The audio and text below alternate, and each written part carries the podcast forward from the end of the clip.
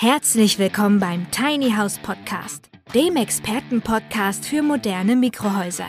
Von und mit Peter L. Pedersen. Wir bringen Ihnen die Vorteile von Minihäusern näher und sprechen mit Fachleuten aller Sparten. Und wir erklären Ihnen, welche baulichen, technischen und rechtlichen Voraussetzungen zu erfüllen sind, damit Ihr Traum vom Tiny House in Erfüllung gehen kann.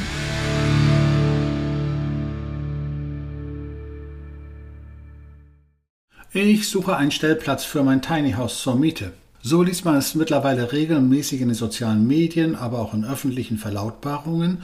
Und man fragt sich, wie kommt das eigentlich mit Miete und Baugrundstück zusammen? Moin Moin, verehrte Tiny House Enthusiasten und willkommen zur nächsten Episode rund um das Thema Tiny Houses. Und heute wollen wir uns mit dem Thema Baugrundstück für Tiny House mieten, pachten oder kaufen beschäftigen. Also fangen wir vorne an. Eigentlich kennt man das Thema Baugrundstück eigentlich nur in Verbindung mit dem Hinweis, ich muss es kaufen und nicht mieten. Wie kommt es also, dass komischerweise jetzt gerade mit Tiny Houses dieses Mietbaugrundstück-Thema öfter zusammenkommt? Es gibt verschiedene Thesen und ich habe eine ganz interessante Vermutung, dass es nämlich mit dem Thema straßenzugelassene Tiny Houses zu tun hat. Wie wir ja bereits in einer der letzten Episoden schon ansprachen, als wir über das Thema Baurecht sprachen, ist häufig das Problem, dass viele auf die Idee kommen, das Straßenverkehrszulassungsrecht als Umgehungstatbestand für das Baurecht zu nutzen. Es hat ja Räder, also kann ich es überall hinstellen und überall auch wohnen. Das mache ich ja auch mit meinem Wohnwagen, den ich auf den Campingplatz stelle und da einen Stellplatz miete. Also warum nicht auch mit dem Haus und mit dem Grundstück? Das wollen wir jetzt ein wenig näher betrachten, nicht ohne einen weiteren Begriff einzubinden, weil oft hört man anstatt von Miete auch etwas von Pacht und diese beiden Begriffe wollen wir erst einmal auseinanderhalten. Wo ist der Unterschied zwischen einer Miete und einer Pacht? Der entscheidende Begriff dabei ist der Begriff Fruchtziehung. Der klingt so etwas abseits, aber der hat durchaus etwas mit der Pacht zu tun, weil im Rahmen eines Pachtvertrages erhält der Pächter das Recht, die Frucht zu ziehen, sprich das Grundstück zu nutzen und es auch dann gewinnorientiert zu vermarkten. Genau diese Fruchtziehung hat man nämlich nicht bei einem Mietvertrag. Das heißt, selbst wenn ich ein Haus miete auf einem Grundstück, darf ich auf einem Apfelbaum, der im Garten steht, die Äpfel nicht ernten und auch erst recht nicht verkaufen. Die gehören dem Vermieter. Damit können wir schon einmal feststellen, dass eine Pacht in der Regel bei Äckern oder bei Streuobstwiesen oder bei Kleingartengrundstücken interessant ist, selten oder eigentlich auch nie bei Baugrundstücken. Genauso kennt man das aus gewerblichen Immobilien wie Gastronomien oder Arztpraxen oder auch aus der Fischerei oder aus der Jagdpacht. Da ist Pacht tatsächlich üblich. Wer also dann zum Beispiel auf einer Wochenendhaussiedlung ein Grundstück pachtet, weil der Verpächter glaubt, es verpachten zu müssen, kann er sich auch den Spaß erlauben, dort einfach einmal Bäume anzupflanzen oder den Acker mit einem Getreide zu äh, bestellen und zu ernten. Mal sehen, was er davon hält, weil das Recht haben sie ja bei einem Pachtvertrag. Das dürfte allerdings nicht der entscheidende Aspekt sein, wenn jemand für sein Tiny House ein Grundstück sucht und es pachten möchte, also haben wir hier nur eine Verwechslung der Begriffe. Dann sprechen wir zusätzlich über das Mieten eines Grundstückes. Das kennen wir von Campingplätzen, wo wir dann einen Stellplatz mieten. Das heißt aber auch gleichzeitig, dass ich kein Mietrecht in Anspruch nehmen kann, nur weil ich den Stellplatz gemietet habe. Daraus ergibt sich schon einmal die delikate Problematik, auch wenn ich dort ein Tiny House aufstelle, heißt das nicht zwingend, dass ich die Rechte als Mieter einer Wohnung in Anspruch nehmen kann. Das heißt, ich kann einen Stellplatz auf einem Campingplatz mieten, kann dort Urlaub machen, Ferien nutzen, campen, habe natürlich kein Recht, eine Baugenehmigung erteilt zu bekommen und damit auch kein Wohnrecht. Das gilt für den Campingplatz. Und üblicherweise sind solche Campingplatz-Mietstellplatzverträge auch jährlich kündbar. Sie sind in der Regel auf unbestimmte Zeit abgeschlossen und können dann von beiden Seiten jährlich gekündigt werden. Das hat natürlich einen großen Vorteil, auch für den Vermieter wie auch für den Mieter, dass man sich nicht auf Ewigkeit binden muss. So, und wenn wir das jetzt auf ein Baugrundstück übertragen, kommen etwas andere Verhältnisse zum Tragen. Wir wissen bereits, einfach nur abstellen geht nicht, also muss ich einen Bauantrag stellen. Erste Frage, wer stellt den Bauantrag und wer hat das Recht dazu? Das kostet ja Geld.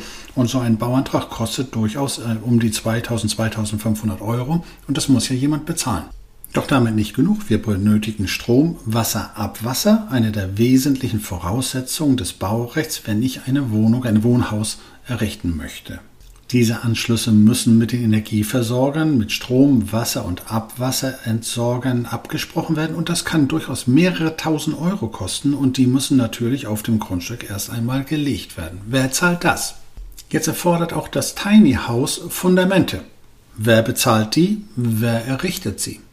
Natürlich gibt es die Möglichkeit, wie auf dem Campingplatz, dass der Vermieter alles zur Verfügung stellt und sagt, ich habe hier alles. Ver- und Entsorgung, Strom, Wasser, Abwasser, ich habe die Fundamente gelegt, alles ist hergerichtet, das Baugenehmigungsverfahren habe ich auch organisiert und du, lieber Mieter, stellst nur noch dein Tiny House drauf. Das dürfte klar sein, dass dann die Miete entsprechend auch angepasst höher ist. Eine solche Situation hätte zumindest den Vorteil, dass es nach Ablauf des Mietvertrages keinen Ärger gibt, wer hat eigentlich an wen welche Ausgleichszahlungen zu leisten. Das wäre dann schon einmal geregelt. Kritischer dürfte es werden, wenn der Mieter es umsetzen soll. Was bleibt davon und muss das auf dem Grundstück verbleiben? Ist das regelbar oder ist das nicht regelbar? Und selbst wenn man es vereinbaren kann innerhalb des Mietvertrages, kann das auch wirklich in der Praxis umgesetzt werden? Was ist, wenn der Mieter einfach mit seinem Haus abbaut? Immerhin kann das Tiny House ja mobil sein und das kann Vor- wie aber auch Nachteile haben, je nachdem, aus welchem Blickwinkel man das betrachten möchte. Und was passiert eigentlich, wenn der Mieter einfach sein Tiny House auf das Grundstück stellt, dort einzieht, es also als Wohngebäude nutzt und die Bauaufsicht dann auf den Vermieter zukommt und sagt, du hast da einen Schwarzbau aufgestellt, du hast keine Baugenehmigung. Wer haftet und was passiert dann zwischen Mieter und Vermieter? Und andersrum, wie kann einem Mieter die Sicherheit gegeben werden, dass der Vertrag nicht irgendwann kurzfristig wieder gekündigt wird? Kann man zum Beispiel sagen, ich möchte einen Mietvertrag sagen wir, über 10, 15 oder 20 Jahre vereinbaren. Und wenn wir bislang nicht schon genügend Fragen aufgeworfen haben, auf die so mancher Vermieter und Mieter garantiert keine vernünftige Antwort hat, fangen wir jetzt erst an, das bürgerliche Gesetzbuch uns anzusehen und da schauen wir einmal in den Paragraphen 94. Und da heißt es zu dem Punkt wesentliche Bestandteile eines Grundstücks oder Gebäudes in Satz 1 zu den wesentlichen Bestandteilen eines Grundstücks gehören die mit dem Grund und Boden verbundenen Sachen, insbesondere Gebäude sowie die Erzeugnisse des Grundstücks, solange sie mit dem Boden zusammenhängen. Ja, und was da so lapidar einfach dahingeschrieben ist, hat eigentlich auch für uns mit dem Tiny House auf dem Mietgrundstück durchaus elementare Auswirkungen. Wenn ich nämlich das Tiny House baugenehmigt bekomme, auf Dauer also anlege, es auf Fundamente stelle, an die öffentliche Ver- und Entsorgung anschließe, dann ist das Gebäude mit dem Grundstück verbunden. Und wie hieß es, zu den wesentlichen Bestandteilen eines Grundstücks gehören die mit dem Grund und Boden fest verbundenen Sachen. Wem gehört dann das Tiny House, wenn es mit dem Grundstück verbunden ist? Ja, und ihr ahnt es schon, der Eigentümer des Grundstücks ist der Vermieter. Und dem gehört alles, was mit dem Grundstück und mit dem Boden fest verbunden ist. Höflich ausgedrückt, wenn es hart auf hart kommen sollte, könnte der Eigentümer des Grundstücks sagen, dieses Tiny House gehört jetzt mir. Nun wollen wir natürlich nicht davon ausgehen, dass jeder, der glaubt, sein Baugrundstück für einige Zeit vermieten zu können, unbedingt jetzt hinterher ist, ein paar Tiny Houses einzusacken. Die Möglichkeit besteht allerdings grundsätzlich, insbesondere wenn der Mietvertrag jetzt auch noch auf lange Zeit auf Dauer angelegt ist. Ja, und nun könnte natürlich der Mieter auf die Idee kommen, den nächsten Paragraph, nämlich Paragraph 95 BGB zu Rate zu ziehen, der da heißt nur vorübergehender Zweck. Dort heißt es nämlich in Satz 1, zu den Bestandteilen eines Grundstücks gehören solche Sachen nicht, die nur zu einem vorübergehenden Zweck mit dem Grund und Boden verbunden sind. Das gleiche gilt von einem Gebäude oder anderen Werk, das in Ausübung eines Rechts an einem fremden Grundstück von dem Berechtigten mit dem Grundstück verbunden ist. Ja, nur was ist dann vorübergehender Zweck? Ein Bauantrag, der auf Dauer angelegt ist? Fundamente, Versorgungsleitungen für Strom, Wasser, Entsorgungsleitungen und vielleicht sogar noch ein langfristiger Mietvertrag? Das alles heißt, es ist eine auf Dauer angelegte Vereinbarung. Lösbar wäre es zum Beispiel mit einer Baugenehmigung, die nur für eine gewisse Zeit ausgelegt ist, oder mit einem Mietvertrag, der zwar auf Dauer angelegt, aber jährlich kündbar ist. Die Frage ist natürlich, ob der Mieter das dann lustig findet, wenn der Mietvertrag jährlich gekündigt werden kann und er vielleicht auf der Straße steht. Doch damit sind wir noch lange nicht am Ende der Fahnenstange angelangt. Was passiert eigentlich, wenn der Mieter sein Tiny House kreditieren will oder muss, weil er einfach sagt, ich habe nicht genügend Geld, um das Bar zu bezahlen? Also der Grundstücksbesitzer geht zu seiner Bank und sagt, ich möchte gerne eine Baufinanzierung, ein Hypothekendarlehen haben. Liebe Bank, packt bitte eine Grundschuld auf mein Grundstück und damit möchte ich das Ganze zinsgünstig langfristig finanzieren bekommen. Nun gehört dem Grundstücksmieter das Grundstück also nicht, also kann er auch keine Grundschuld eintragen lassen und entsprechend auch kein Hypothekendarlehen bekommen, sondern muss einen Mobilienkredit aufnehmen. Dieser ist in der Regel mit höheren Zinsen, kürzeren Tilgungsfristen verbunden, sodass die monatlichen Belastungen deutlich steigen können. Ja, und mittlerweile gibt es ja die ersten Tiny Houses, die auch tatsächlich als Effizienzhäuser KfW förderfähig sind. Und diese Förderung bekommt nur der Grundstückseigentümer, wenn er dann eine Baugenehmigung für sein baugenehmigungsfähiges Haus bekommen hat. Ansonsten kriegt er die KfW-Förderung nicht. Wir können also zumindest schon einmal festhalten, wer einen Kredit benötigt, wer Förderung haben will, kommt mit Miete nicht zu Potte. So, und wer dann glaubt, eine Miete eines Grundstücks wäre günstiger, muss ja eigentlich auch mal sich darüber Gedanken machen, wer das Grundstück bezahlt. Der Besitzer oder der Mieter? Wer bezahlt es letzten Endes und was dürfte wohl teurer kommen? Nun, der Grundstücksbesitzer wird es kaum zu einem Preis vermieten, mit dem er das Grundstück nicht bezahlt bekommt. Und somit kommt zu einem teuren Kreditvertrag, keinen Fördermöglichkeiten, auch noch eine teurere Miete hinzu. Die Frage stellt sich also allen Ernstes, wer tatsächlich auf die Idee kommt, ein Baugrundstück für ein Tiny House zu mieten. Nun, in erster Linie werden es diejenigen sein, die so viel Geld auf der hohen Kante haben, dass sie sich ihr Tiny House bar kaufen können. Weil für die spielt das Problem der Kreditierung ja keine Rolle. Und so sprachen wir in der letzten Episode zum Thema Mobilität auch das Beispiel an, dass Eltern für ihre Kinder ein Tiny House kaufen und es am Standort ihres Studiums dann für ein paar Jahre aufstellen. Da macht tatsächlich auch das Mieten eines Grundstücks Sinn. Für den Grundstücksvermieter ergeben sich daraus natürlich interessante Möglichkeiten zu prüfen, ob er auch tatsächlich einen solventen Mieter hat. Die übliche Mietsicherheit kann er zum Beispiel auch dadurch sicherstellen, dass er sagt, ich möchte gerne den Kfz-Brief des Tiny House als Sicherheit haben, für den Fall, dass irgendetwas kaputt geht. Kann der Mieter diesen liefern, hat er ihn nicht an die Bank für einen Kredit abgegeben. Ja, und dann gehört in einen solchen Grundstücksmietvertrag aus Sicht des Vermieters hinzu, dass der nur gültig ist, wenn der Mieter einen offiziellen Bauantrag stellt und dieser auch genehmigt worden ist. Damit vermeidet der Vermieter natürlich das Risiko, dass dort ein Schwarzbau aufgestellt wird, das heißt möglicherweise sogar eine wilde Kommune entsteht. Das hat er damit geklärt. Ja, und zu guter Letzt sollte auch beachtet werden, dass ein Haus nicht einfach von einem Grundstück entfernt werden darf. Es erfordert entweder eine Abrissgenehmigung oder zumindest eine Abrissanzeige. Das gilt selbstredend auch für mobile Wohngebäude. Das Ergebnis heißt aber in jedem Falle, ein Mietvertrag für ein Baugrundstück kann nur für die Mieter interessant sein, die so finanziell liquide sind, dass sie sich das Grundstück auch leisten könnten, wenn sie es kaufen wollten. Für alle anderen Fälle heißt es grundsätzlich, ich muss ein Baugrundstück käuflich erwerben. Ja, und damit habe ich natürlich alle Rechte auf dem Grundstück, das zu tun, was ich gerne möchte. Es ist grundschuldfähig, das heißt, die Bank kann jetzt eine Grundschuld aufs Grundstück eintragen. Und wenn ihr obendrein noch ein offiziell baugenehmigungsfähiges Tiny Effizienzhaus habt, dann könnt ihr das sogar noch über ein Hypothekendarlehen finanzieren, günstig finanzieren und gegebenenfalls Fördergelder über die KfW bekommen.